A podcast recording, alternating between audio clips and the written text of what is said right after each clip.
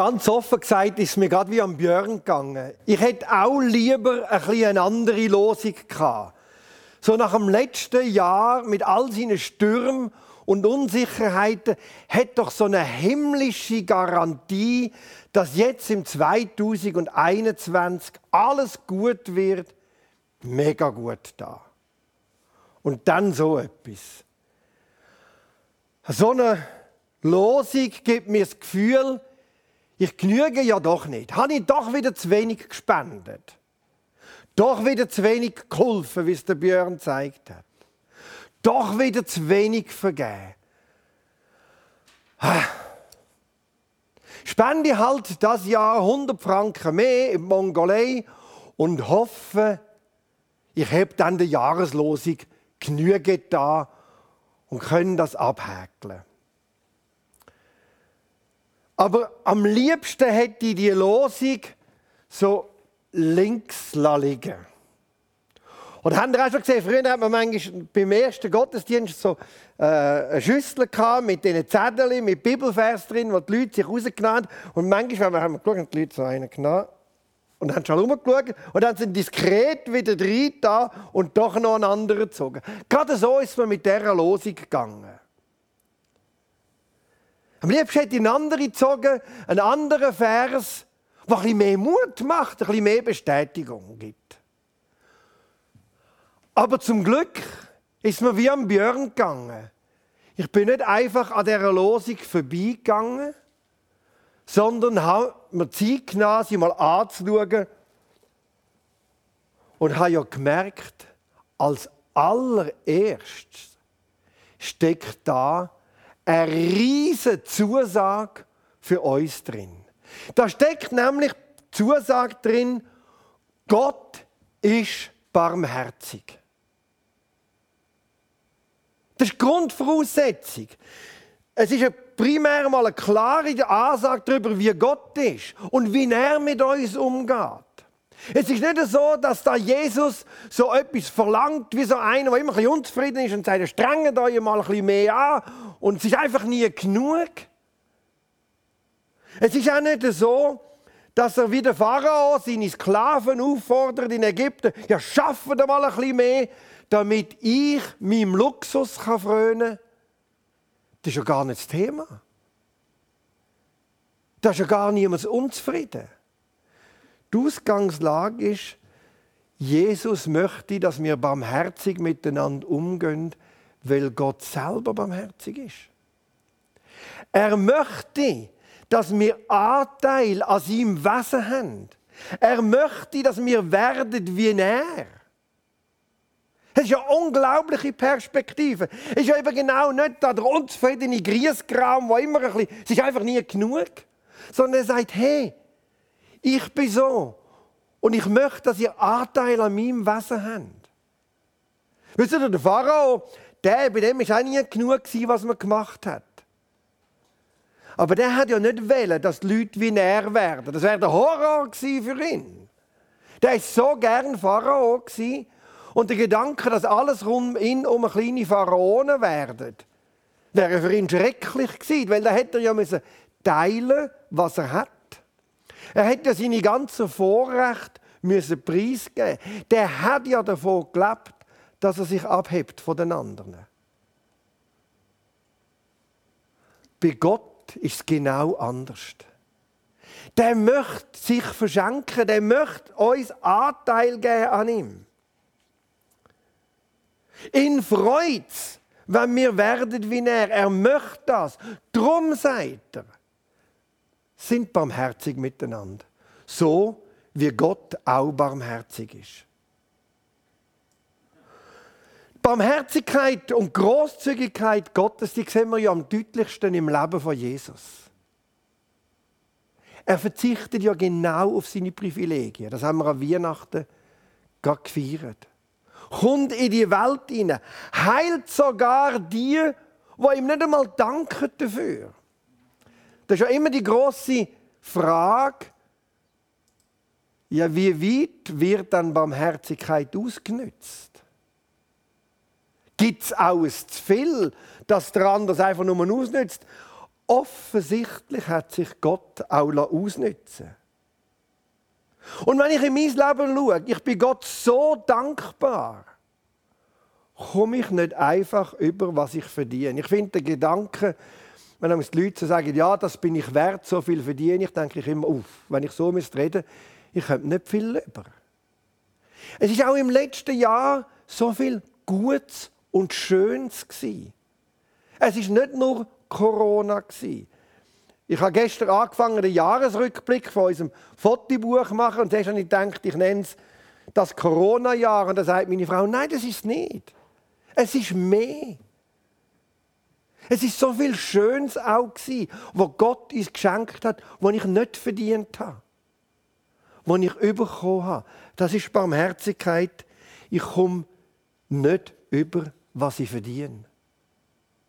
Und obendrauf ist bei Gott die Barmherzigkeit nicht so eine herablassende Gefälligkeit. Oder? Einer, der so ein bisschen herablassend wieder einmal einen Helfertrip man hat und wieder einmal so ein bisschen barmherzig ist und sich nachher in seine glorreiche Welt zurückzieht und dann wieder für sich allein sein herrliches Dasein feiert. So ist Gott nicht.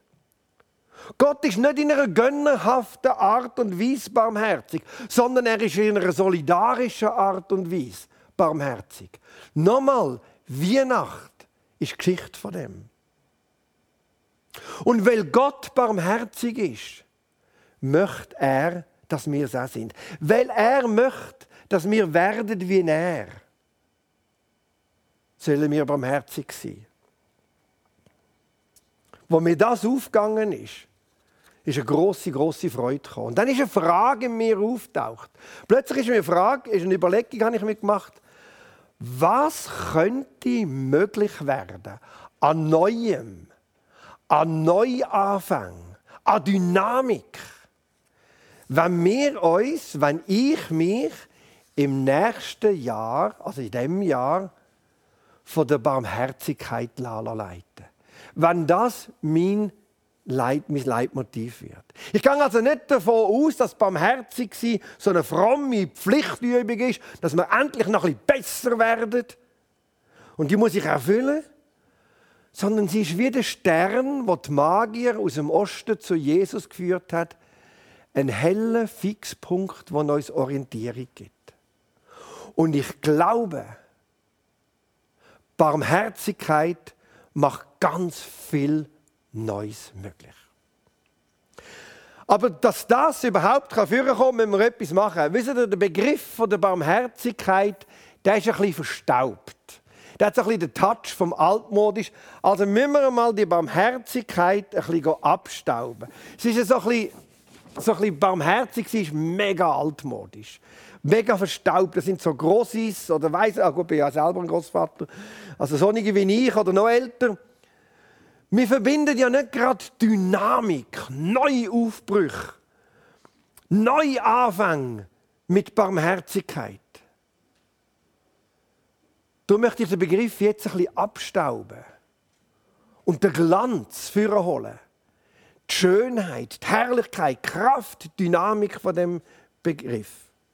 Und wer daran zweifelt, dass Barmherzigkeit ganz viel Neuanfang möglich macht, der soll doch einmal den Mager fragen, im Gleichnis von Jesus, wo überfallen am Wegrand liegt und wo eigentlich gestorben wäre, wenn nicht einer gekommen wäre und barmherzig gewesen wäre mit dem. Für den ist alles zu Ende gegangen. Und die Barmherzigkeit von dem einen Mann hat ihm einen Neuanfang und ein neues Leben ermöglicht. Oder fragen einmal all die Kranken und sozial Ausgestoßenen, wo Jesus mit ihnen zusammengekommen ist, in lauter Barmherzigkeit. Und für die hat ein Neuanfang ist losgegangen. Ein neues Leben hat angefangen. Weil eine Barmherzigkeit war. Das war so radikal, der Neuanfang, dass der Zachäus, ein notorischer Pscheissi und Geldsack, die Hälfte von seinem Vermögen gerade verschenkt hat.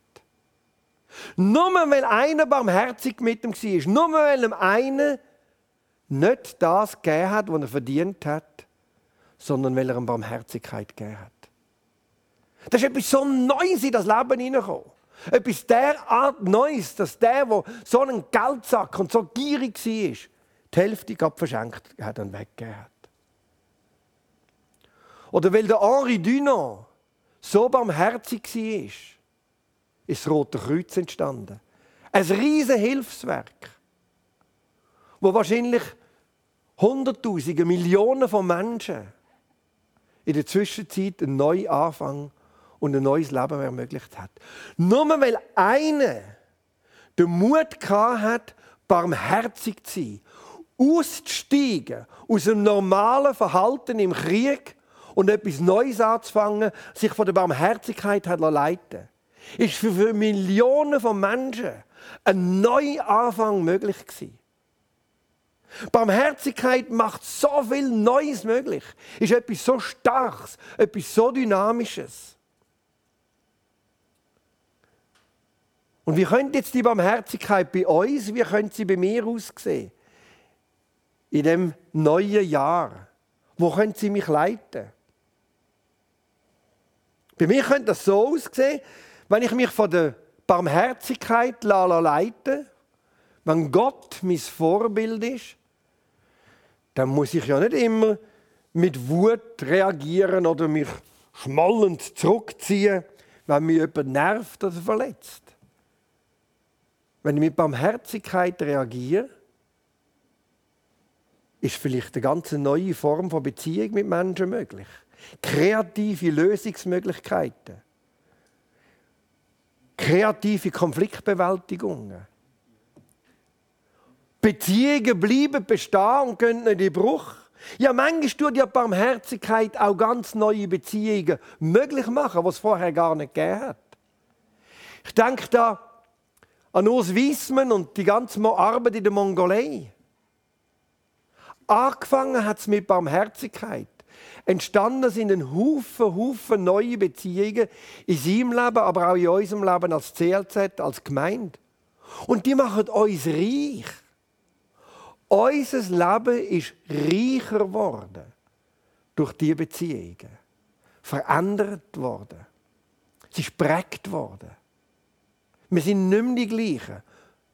Und am Anfang war einfach der Mut, barmherzig zu sein und nicht vorbeizulaufen an der Not der anderen.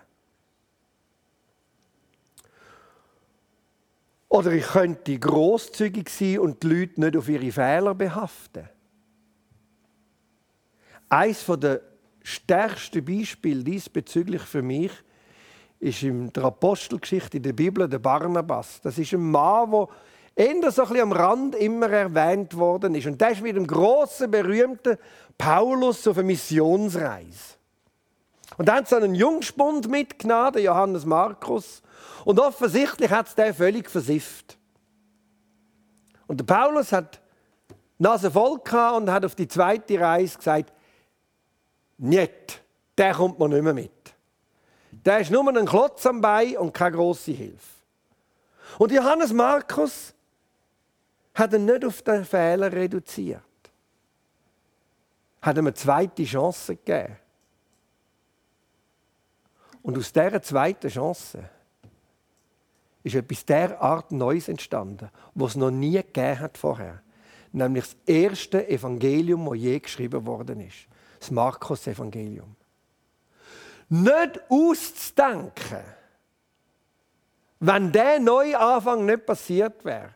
In meinem Studium hat man lange darüber diskutiert, was das für eine literarische Gattung ist, das Evangelium. Es ist keine Biografie, es ist nicht irgendein Heldenepos, es ist etwas ganz Neues.